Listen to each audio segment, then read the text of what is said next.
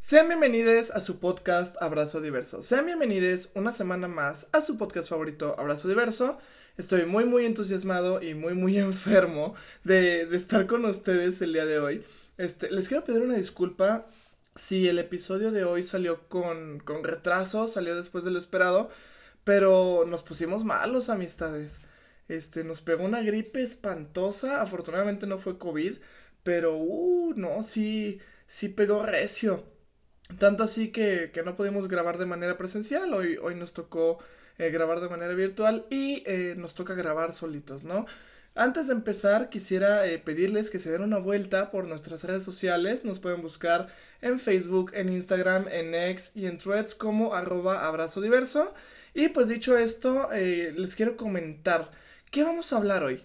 Porque es bien sabido pues que cuando estamos solitos eh, platicando ustedes y yo, pues tocamos temas de los que más o menos le, puedo llegar a saber, ¿no? Pero eh, hoy eh, decidimos abrir una nueva serie que se va a denominar Respondiendo sus dudas, abrazo diverso. Esta serie es una nueva, vaya, perdónenme la redundancia, una nueva serie en la que vamos a estar respondiendo a todas sus preguntas, a todas sus dudas y a todas sus inquietudes acerca de las poblaciones LGBT o lo que puede involucrar a las poblaciones LGBT en los ramos que nosotros tocamos en el podcast. Es decir, podemos eh, hablarles sobre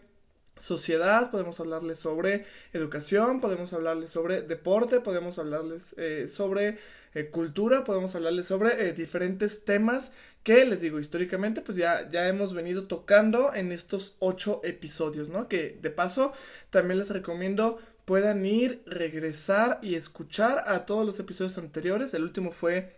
eh, con Eli Reina, después fue con Andrea Cano, con Nicolás Ayala, con Jared Arriaga y con Adrián Barrios. La verdad, eh, son personas invitadas de muy, muy buen nivel y yo creo que, les puede gustar mucho los episodios, ¿no? Entonces, ¿cómo funciona esta dinámica? Por si quieren participar en una próxima, la cuestión es muy sencilla.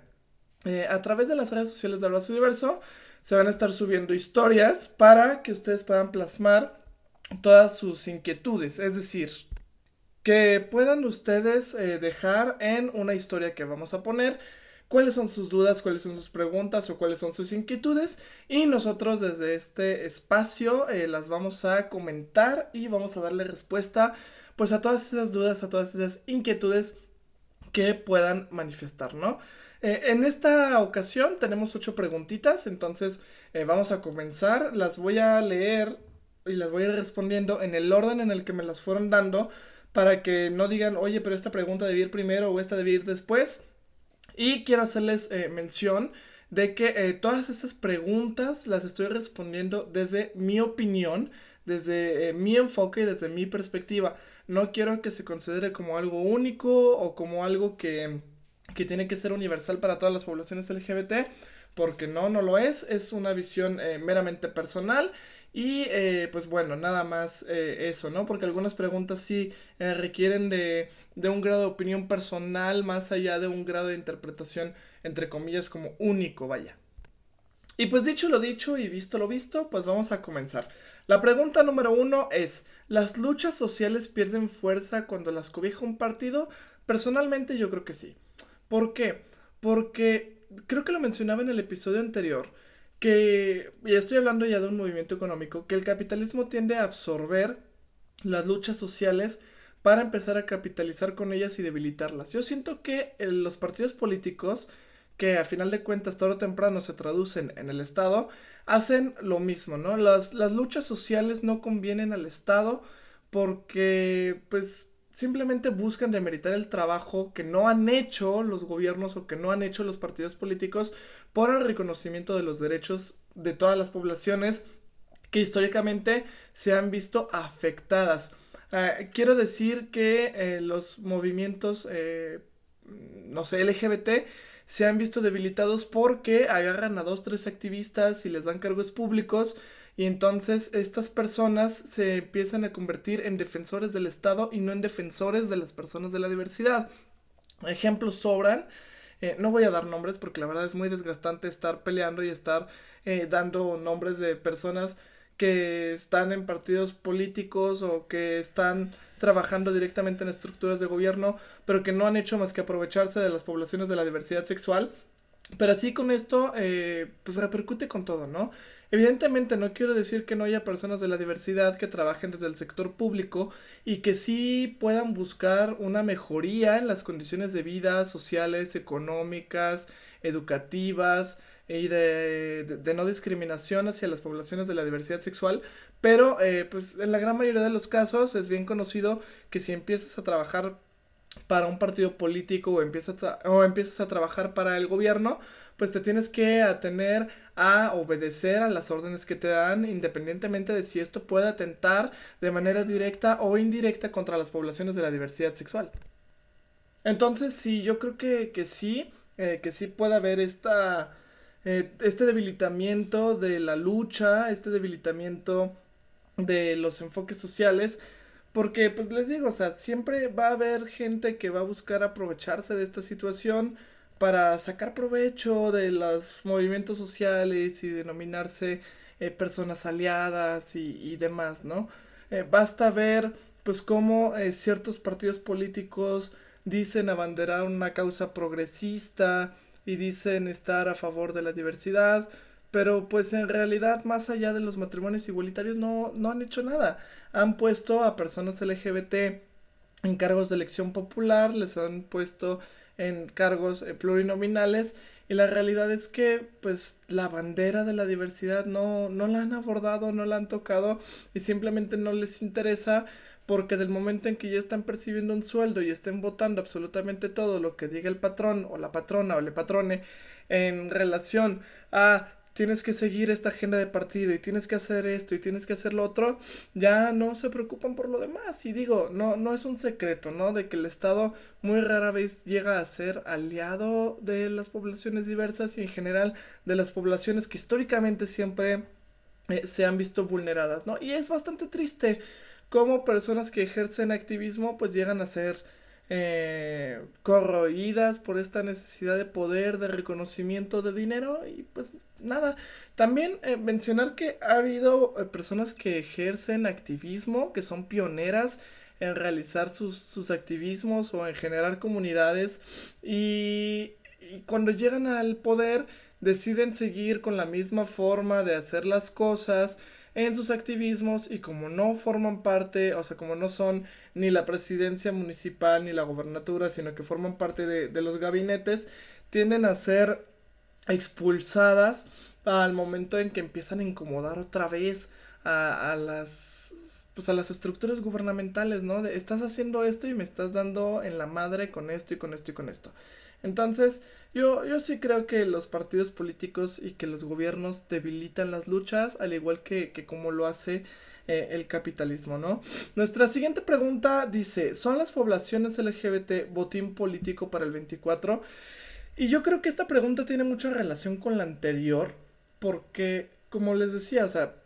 sí buscan eh, la forma de debilitar el movimiento, pero también buscan abanderar esta causa y buscan la forma de eh, aprovecharse de estas poblaciones para eh, generar una base de votos sólida, ¿no? Es bien sabido que, que las personas LGBT que, que, se identifican plenamente como poblaciones LGBT tienden a apoyar más a partidos que buscan eh, apoyar al reconocimiento de las poblaciones LGBT, que se ponen la banderita en el tiempo de las elecciones, que durante el mes de junio se cambian el color de su foto de perfil a los de la banderita y nada más, ¿no? Entonces, eh, no hay que olvidar que las poblaciones LGBT somos el 5% de la población en México, el 5.1%. Somos muchas personas LGBT. Y yo creo que sí, que sí hay un área de oportunidad eh, para los partidos políticos bastante interesante. Y, y, tan es así que, por ejemplo, partidos políticos como Morena siempre se han pronunciado, entre comillas, a favor de la diversidad y se han pronunciado en que todas las personas merecerían tener acceso a todos los derechos y que las personas trans eh, deben tener acceso a su reconocimiento. Pero ah, hay que ver también que, por ejemplo, en este caso, bueno, este podcast está eh, subiendo el día 9 de septiembre, es, es sábado. Que la coordinación del Frente Amplio por México a través de la senadora Xochil Gálvez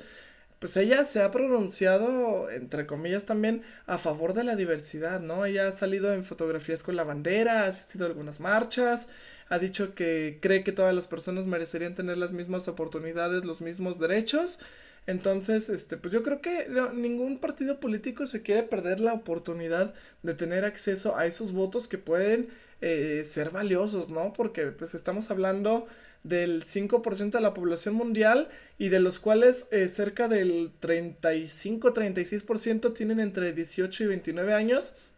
Entonces, pues estamos hablando de, un eh, padrón electoral bastante amplio y que tiende a votar en un solo sentido. Entonces, yo creo que sí, que las poblaciones LGBT pueden ser un, un botín político para el 24.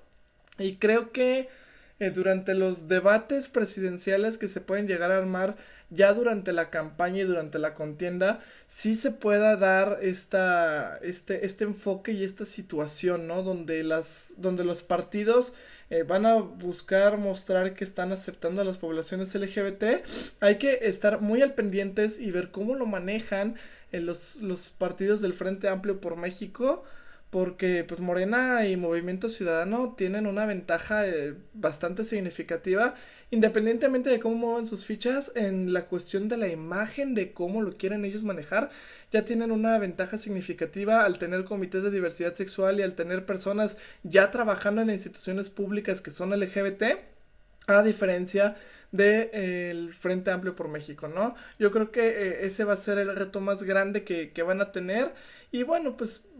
eh, sobre candidaturas independientes, yo creo que figuras como Eduardo Verástegui, que desgraciadamente eh, pues también es una persona eh, pues ultra de la ultraderecha que se ha decidido postular como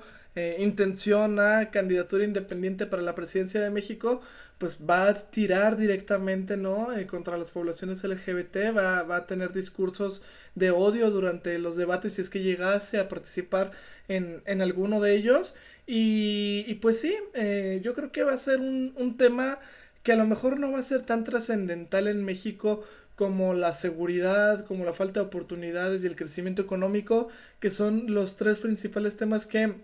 actualmente aquejan a, pues a nuestra nación. Pero eh, sí creo que va a ser un tema que puede generar controversia y que como siempre va a desatar eh, mucho debate en, en las redes sociales porque pues siempre, siempre son temas que, que, que son causa de polémica, ¿no? Porque desgraciadamente pues las poblaciones LGBT eh, sufrimos eh, pues de mucha desinformación de cara a medios de comunicación, de cara a ciertos blogs y de cara a, a estructuras meramente religiosas, ¿no? Vamos a pasar a nuestra siguiente pregunta, la número 3, y, dice, ¿hay organizaciones LGBT de verdad? Y aquí yo, yo lo veo desde, desde dos enfoques, ¿no? Yo creo que sí hay organizaciones LGBT de verdad que se dedican a apoyar y a impulsar a personas LGBT. Aquí em, yo creo que sí existen, pero no hay que también eh, evitar mencionar que existen muchas organizaciones LGBT que buscan enriquecer a las personas que las representan o que buscan obtener fines eh, ya sea sociales, económicos o políticos, ¿no? Yo creo que sí es importante eh, llevar a cabo una, una representación de las poblaciones LGBT desde la sociedad civil, pero eso no necesariamente se tiene que traducir en que estas personas tengan que llegar a cargos de elección popular. Yo creo que eh, ciertas organizaciones eh, como la Casa de las Muñecas Tiresias que encabeza eh, Kenia Cuevas es un ejemplo bastante grato. La verdad desconozco si Kenia Cuevas tenga aspiraciones políticas o no, pero a lo que yo he podido observar, pues las intenciones que se tienen a través de la Casa de las Muñecas Tiresias, pues son intenciones nobles, ¿no? De donde busca eh, formar a mujeres trans para que tengan acceso a empleos dignos y, a todas estas cuestiones. Aquí en San Luis Potosí encontramos a Casa Orquídea, que es una casa de asistencia social para personas LGBT y que también funge como eh, comedor comunitario, ¿no? Me parece que son acciones de asistencia social del asistencialismo que son completamente válidas y, merecen mucho esta, este reconocimiento por ayudar a personas LGBT que ya están en una situación entera de vulnerabilidad y yo creo que organizaciones que se dedican a la política eh, sí también merecen su reconocimiento por el impulso legislativo, político y de causa, eh, pues sí, por, meramente política que puedan llegar a tener, porque yo lo platicaba con, con una persona que, a ver, todas las personas tenemos que, que tocar diferentes puntos, ¿no? Si todas las personas LGBT nos centráramos en los mismos temas, yo creo que sería también un poco difícil avanzar porque así como hay personas LGBT que tocan el ramo de la cultura, hay personas LGBT que tocan el ramo educativo, hay personas LGBT que tocan el ramo de la eh, propiedad eh, privada, ¿no? De todo lo empresarial, y hay personas LGBT que se tienen que encargar del sector público. Lo que a mí no me parece es que las personas que buscan incidir en la política busquen hacerlo únicamente a través de las poblaciones LGBT y con un discurso falso, moralista y que muestran una cara en público de sí, estamos ayudando a las poblaciones y por otro lado es como de, ay sí, la, las poblaciones de la diversidad que no, a eso me refiero, ¿no? Que eh, ciertas eh, organizaciones únicamente buscan complacer a partidos políticos y eso también me parece sumamente reprobable. Yo creo que si existe esta intención de generar cambios desde la política, evidentemente tienes que trabajar con los partidos políticos, pero una cosa es trabajar con los partidos y otra cosa es trabajar para los partidos políticos. Y ahí es donde yo genero mi molestia y donde yo personalmente hago una ruptura con estas eh, organizaciones porque no, no me parece justo que trabajes por las poblaciones de la diversidad, pero para los partidos políticos. Y ahí es donde se empieza a tergiversar, porque pues en México, con toda la corrupción que existe, no, no veo yo, sinceramente, una real perspectiva de asociaciones que estén con partidos políticos de querer mejorar las cosas, sino únicamente de servirse y no, y no de servir, ¿no? Yo creo que eh, hasta aquí como este tema, porque si no me voy a empezar a adentrar y vamos a cambiar la finalidad del episodio. Eh, y vamos a pasar a nuestra siguiente pregunta que, dice, ¿crees que la educación sexual integral es realmente efectiva? Y para esta pregunta, eh, yo primero quiero eh, recomendarles que vayan al episodio de sexualidad que grabamos con, con Andrea Cano. La verdad es un episodio que merece la pena ser escuchado. Hay muchas cosas que ustedes pueden aprender de ahí. Y pues en, en función al episodio y a la charla que tuvimos con Andrea, yo la respuesta directa que les puedo dar es sí. Eh, sí es realmente efectiva y yo creo que eh, es ideal que se empiece a tomar conciencia sobre la educación sexual integral, a que rompamos con estas ideas de que los niños van a empezar a tener relaciones sexuales desde antes porque antes saben cómo funciona un, un aparato reproductor, ¿no? Eh, yo creo que sí es eh, necesario que, que, las juventudes y que no solo las juventudes, sino que todas las personas tengan acceso a esta educación para que eh, sean conscientes de las acciones que, que estén tomando sobre tener relaciones sexuales seguras, protegidas, conscientes, consensuadas y que, que existen muchos prejuicios sobre todo de, de los padres de familia hacia, hacia la niñez, en que no pueden hacer eso porque está mal o no pueden hacer eso porque eh, yo no quiero que mis hijos, mis hijas, mis hijas vayan a, a, tener relaciones sexuales en los baños de las escuelas antes de eh, no sé, de salir de la secundaria cosas así, cuando la realidad es que nada que ver, es únicamente, eh, por ejemplo, en el caso de, de las infancias, hacerlas eh, conscientes del funcionamiento de las partes de su cuerpo, que puedan reconocer que no tienen que ser eh, tocadas, tocadas, tocados de eh, ciertas zonas eh, íntimas, ¿no? De, de sus partes privadas y que ya conforme vayan creciendo, vayan conociendo los métodos anticonceptivos, métodos de prevención, cómo tener relaciones seguras, relaciones consensuadas, qué, qué puede ser o qué no puede ser una relación consensuada y una relación segura, para que no caigan de nuevo en estos casos, ¿no? De, de eh, digo, a, lo mejor también es un poco inevitable, pero del abuso, de la violación eh, y, y, todas estas partes, ¿no? Yo creo que sí, sí es muy efectiva la educación sexual integral, pero también eh, los maestros, la docencia tiene que ser muy consciente de, de la importancia que puede llegar a tener el recoger todos estos datos y plasmarlos de manera adecuada a los alumnos, porque no sirve de nada tener un programa educativo que sea sumamente funcional en cuanto a la educación sexual integral, si la docencia, si, si las personas que enseñan a las juventudes y a la niñez sobre estos temas, pues siguen teniendo prejuicios y siguen teniendo estos, estos mismos estigmas, ¿no? Yo creo que sí es importante brindar los procesos de capacitación adecuados para los padres y para las personas que ejerzan el rol de tutoría en,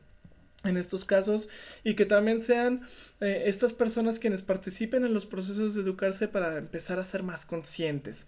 Vámonos a nuestra eh, siguiente pregunta y, y, esta pregunta a mí me, me, me generó como mucho ruido y, y, dije es que a lo mejor yo no lo voy a poder responder pero me voy a aventurar.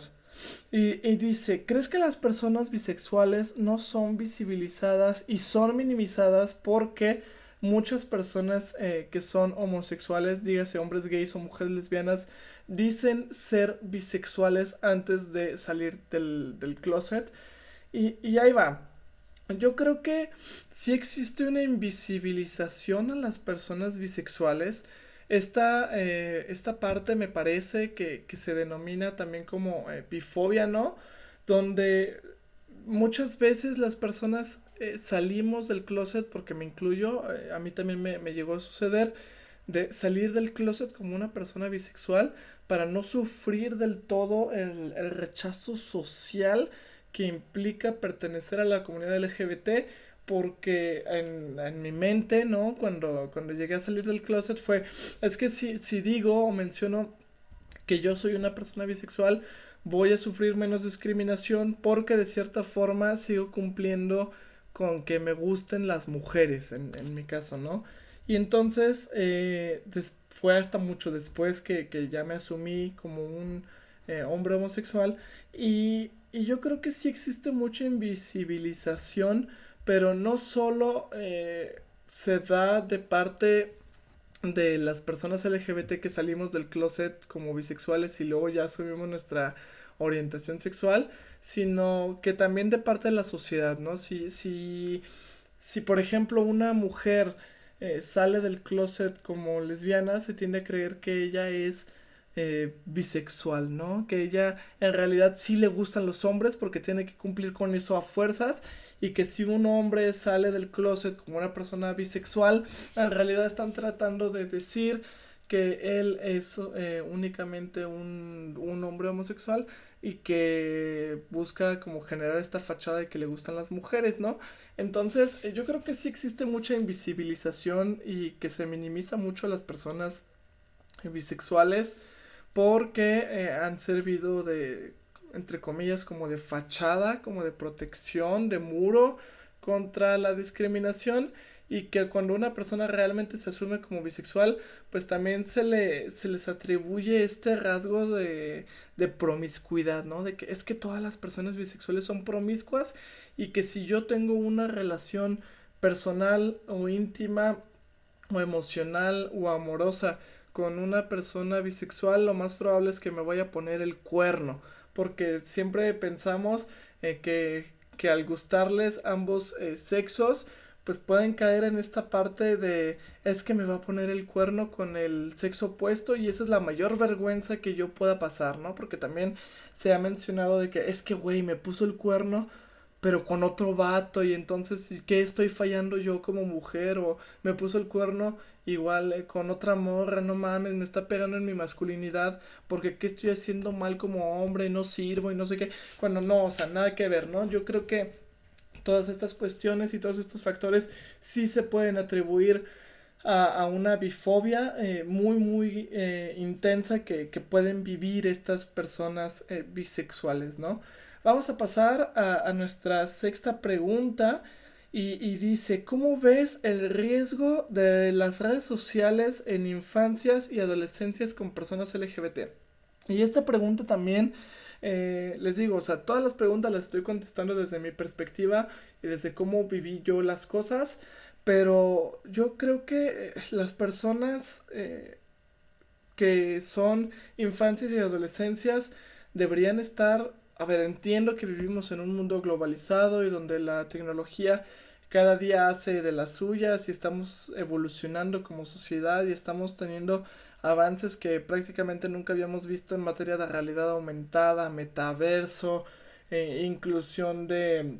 de nuevas tecnologías, evolución de software, este, la inteligencia artificial misma, pero yo creo que, que las infancias y las adolescencias eh, son muy, son personas que pueden ser muy vulnerables en, en redes sociales por toda la, la, existencia de adultos que buscan aprovecharse de, de estas partes, ¿no? Me ha tocado ver en, en redes sociales, en grupos de Facebook, eh, niños de 9, 10, 13 años que, que comentan cosas sobre sus juegos favoritos, cosa que es completamente eh, normal, ¿no? Y que hay adultos que buscan contestar de mándame al privado, o contéstame esto, o contéstame lo otro. Entonces yo creo que si, si de por sí en las infancias puede llegar a ser eh, peligroso esta, esta parte, eh, yo creo que ya siendo personas LGBT y que estas personas ya sean las infancias o las adolescencias, sean plenamente conscientes que son LGBT puede aumentar el riesgo porque pues, desgraciadamente todavía existe mucha homofobia, existe mucha transfobia, existe NBfobia, en general existe una LGBTfobia muy intensa en redes sociales, hay que recordar que cerca del 28% de las agresiones que sufrimos las personas LGBT tendemos a sufrirlas por eh, medio de las redes sociales y esto es algo bien preocupante. Eh, pues yo creo que el hecho de citar a una infancia o a una adolescencia a un parque público, a una plaza, a un centro comercial, a un punto de encuentro para, entre comillas, jugar o, entre comillas, intercambiar algún artículo de un juego o para ir a comer o cualquier cosa puede ser bien peligroso, puede ser algo eh, que puede poner en riesgo la vida de las personas LGBT y, y sobre todo a que se, se sexualice mucho a, a, las infancias y a las adolescencias LGBT me parece algo que también puede ser eh, bien peligroso, ¿no? Que, que se les utilice y, y, mencionarles que pues que estas figuras que se, que se aprovechan de las infancias en redes sociales no pertenecen a las poblaciones LGBT, en ningún momento serán bienvenidas, en ningún momento se les está abriendo la puerta y al contrario se reprueba y se, se la neta a mí personalmente me dan asco, aborrezco a todas estas personas eh, que buscan aprovecharse de, de las infancias y de su, de su inocencia, ¿no? La verdad, eh, es algo que, que, yo personalmente veo en que entre más alejadas tengamos a las, a las infancias y a las adolescencias del contacto de redes sociales, podría estar mejor. Obviamente oh, sabemos que es muy difícil, es prácticamente inevitable, pero pues en medida de, la, de las posibilidades, ¿no? Eh, generar estas eh, alternativas donde se pueda dar una supervisión de las redes sociales o de los círculos cercanos, ¿no? Eh, de parte de, de los padres, pues puede ser una de las, de las opciones. Vamos a pasar a nuestra penúltima pregunta. o estamos yendo bastante rápido, bastante rápido. Eh, ¿Qué fue lo más difícil de salir del closet? Yo creo que lo más difícil de salir del closet fue... Eh, a ver, es que... Es, es una pregunta muy compleja. Porque el comentarle a, a mi familia fue como que muy difícil porque yo no sabía si realmente iba a tener el apoyo o no de pues de estas personas de mi familia mi familia es bastante reducida entonces eh, fue como ok le voy a decir y yo cité a mi mamá en una plaza y le dije oye sabes qué es que estoy en una relación con tal y, llevamos dos semanas y, fue una, un echarnos a llorar y, hubo esta parte como de rechazo y de, asimilación de parte de, mi familia, ¿no? Obviamente. Y, y fue muy difícil, o sea, los primeros días fueron muy difíciles porque pues el salir del, del closet y decirle a, a, tu mamá es como, oye, es que sabes que soy así y, y que no cumplas con esa expectativa porque esperaba que eh, tuvieras nietos, o sea, que, que ella esperaba tener nietos o que esperaba tener una familia como mucho más extensa, ¿no? Cuando pues, la realidad es que de cierta forma sigue siendo posible, pero bueno, o sea, a ver, nos vamos a entender a través de la adopción o, de otros métodos que existen para, para tener hijos, pero rompes como con ese esquema tradicional y entonces pasas por ese proceso de, adaptación, ¿no? Después eh, a mí me tocó salir del closet eh, de nuevo, aquí con, con mi abuela. Y, y, esa fue yo creo que la vez más, más complicada porque, mm, o sea, a ver, con mi mamá no fue un rechazo directo y acá sí fue como de, mm, ok, y sí fue como más difícil, tanto que a la fecha eh, todavía no llega a aceptarlo, ¿no? Y entonces pasamos por esta fase de, de rechazo, donde cada que tocamos el tema nos estamos peleando. Entonces yo creo que lo difícil de salir del closet es que las personas rompan con, pues, con los prejuicios que tienen sobre las poblaciones LGBT, porque en automático, pues eh, mi, mi abuela pensó que yo iba a tener VIH y que me iba a morir a los 35 y que me iba a empezar a vestir y que de repente yo iba a querer ser mujer y que ya no quería eso para mí y que podía ir a ver un doctor y que a lo mejor estaba eh, teniendo una deficiencia psicológica y, todas estas cosas, ¿no? Entonces yo creo que lo más difícil de, salir del closet en mi, en mi experiencia ha sido tener que afrontar lo que, al menos en la última vez que tuve que salir del closet, eh, pues eso, o sea, tener que vivir la pues estos prejuicios que tienen eh, sobre las personas LGBT. Vamos a pasar a nuestra última pregunta. Eh, les quiero dar las gracias a las personas que se quedaron hasta acá porque se los juro, me estoy destruyendo la garganta, me la estoy destruyendo. Ya eh, me estoy quedando sin voz, entonces les pido una disculpa si, si el episodio se llega a escuchar un poquito más monótono de lo normal. Y y la pregunta dice, ¿cuáles son las mejores experiencias de apoyo a la comunidad que, que se han podido realizar? Y aquí eh, quiero mencionarles algunas de las acciones que, personalmente yo he podido realizar en beneficio de las poblaciones LGBT y después eh, pasar como a, a, general como las acciones que se han hecho en beneficio de las poblaciones de la diversidad de parte de otras personas y que me ha tocado eh, verlas o vivirlas de, manera directa o indirecta. Ahí les van. Bueno, en primera tuve la oportunidad de participar en una colecta que entregó víveres a Casa Orquídea. Ya les he platicado un poquito de, de Casa Orquídea. Fue una experiencia eh, muy bonita en la cual pude conocer a personas increíbles de la diversidad, en la cual también tuve la oportunidad de pues ir a a comprar los víveres y de, de, ver como toda esta parte fue, fue una de las experiencias más bonitas eh, que, que, yo pude haber vivido en torno a las poblaciones diversas. He podido dar eh, algunos talleres, algunas conferencias, he podido dar eh, algunas charlas y participar en conversatorios sobre las poblaciones de la diversidad sexual. Obviamente visto pues desde mi privilegio y desde las vivencias que yo tengo, evidentemente, ¿no? Eh, y, y como poquito a poco hablado con personas y he podido eh, cambiar de cierta forma la vida de estas personas. Y no quiero dármelas como de, wow, soy la mejor persona del mundo, ni nada por el estilo. Pero creo que me considero una persona que siempre ha acompañado a las poblaciones eh, diversas cuando lo necesitan cuando pueden llegar a sufrir de, alguna problemática y, y, ya, o sea, bueno, o sea, sé que no es mucho, pero lo mucho o poco que yo puedo hacer, ya sea a través de la divulgación de contenido como en este podcast o acciones más concretas como emitir talleres, emitir cursos, eh, dar conferencias, participar en conversatorios,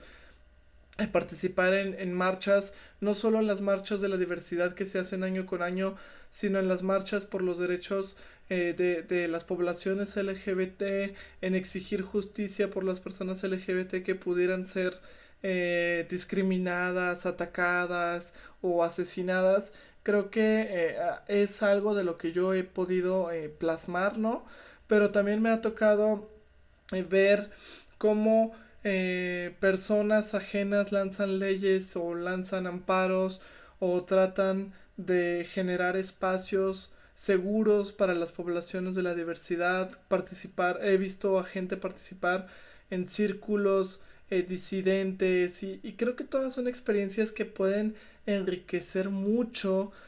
eh, a las poblaciones de la diversidad y a la sociedad en general, ¿no? Porque nos muestra de que no solo hay unas cuantas formas de expresar la diversidad de las poblaciones LGBT, en que no todas las poblaciones LGBT eh, son hombres y mujeres cis, sino que también existen las personas trans, que también existen las personas no binarias, en que no todas las personas LGBT eh, somos eh, no sé, súper buenos bailarines y de que nos encanta la fiesta o de que todas las personas LGBT eh, saben coser o de que te presento a mi primo porque él también es gay a ver si te gusta, ¿sabes? Entonces, este, yo creo que sí, todas las personas eh, LGBT vivimos experiencias distintas formando parte de las poblaciones LGBT y todas son completamente válidas siempre y cuando no caigamos en estas actitudes de reproducir estas violencias que pueden perjudicar de manera directa o indirecta a las poblaciones de la diversidad. Y, nada, o sea, yo creo que he visto muchas, muchos cambios, porque cuando yo era niño, pues no había leyes, no teníamos eh, reconocimiento, y, y en estos últimos 10 años he visto cómo poco a poco se han ido abriendo las puertas a la diversidad, pero también me ha tocado ver cómo las personas LGBT hemos sido vulneradas, hemos sido atacadas, hemos sido discriminadas. Yo he sufrido de agresiones verbales, he sufrido de agresiones escritas, me han amenazado, me han amenazado de golpearme, eh, he sufrido de, de, empujones y me han llegado a escupir en la calle y, y creo que esto,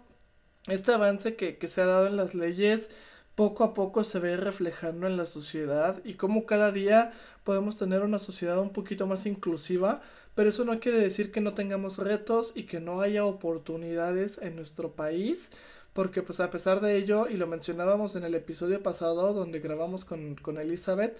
fue que México es el segundo país de América Latina que mayor cantidad de asesinatos tiene de personas eh, LGBT, ¿no? Justo por detrás de Brasil. En México me parece que de acuerdo con el Observatorio Nacional de Crímenes de Odio tenemos 65 65 crímenes de odio registrados, sin contar todos los casos de discriminación, de detenciones arbitrarias y de todas estas partes que incluso no se han llegado a reportar o que desconocemos que ocurren en pues en las escuelas, en los antros, en los bares, en los trabajos y que las personas no pueden decir porque tienen miedo de perder sus empleos, porque tienen miedo de ser expulsadas de sus escuelas y porque tienen miedo de pues de salir a las calles en general. Y esto es, esto es una situación muy triste y que pues muchas veces no, no llegamos a ver y no llegamos a deslumbrar, pero que poco a poco yo tengo fe eh, y tengo eh, constancia de que podemos ir cambiando estas cosas, ¿no? No es algo que, que vaya a ver de la noche a la mañana, pero yo creo que sí, eh, con constancia, con esfuerzo y sin rendirse, vamos a lograr que todas las poblaciones diversas puedan ser de cierta forma libres y puedan salir a demostrar su amor. Y no me refiero al amor romántico, sino a, al amor de expresarnos, de vivir como personas LGBT en plenitud y de, de, rodearnos de las personas que queremos sin tener que sufrir discriminación, sin tener que sufrir agresiones y, y, ya, nada más. Entonces, estas fueron las ocho preguntitas que, que ustedes nos dejaron esta semana. Quiero darles las gracias a quienes llegaron hasta el final.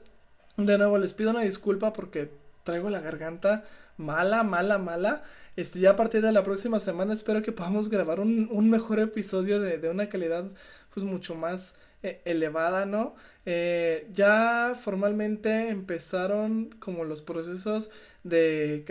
de precandidaturas a la presidencia de la República. Entonces también les vamos a traer una pequeña serie de, de política. Ahí ya tenemos a una persona que nos va a estar ayudando. Eh, estoy como muy emocionado de tocar esos temas porque fue algo que ya tocábamos desde Avance,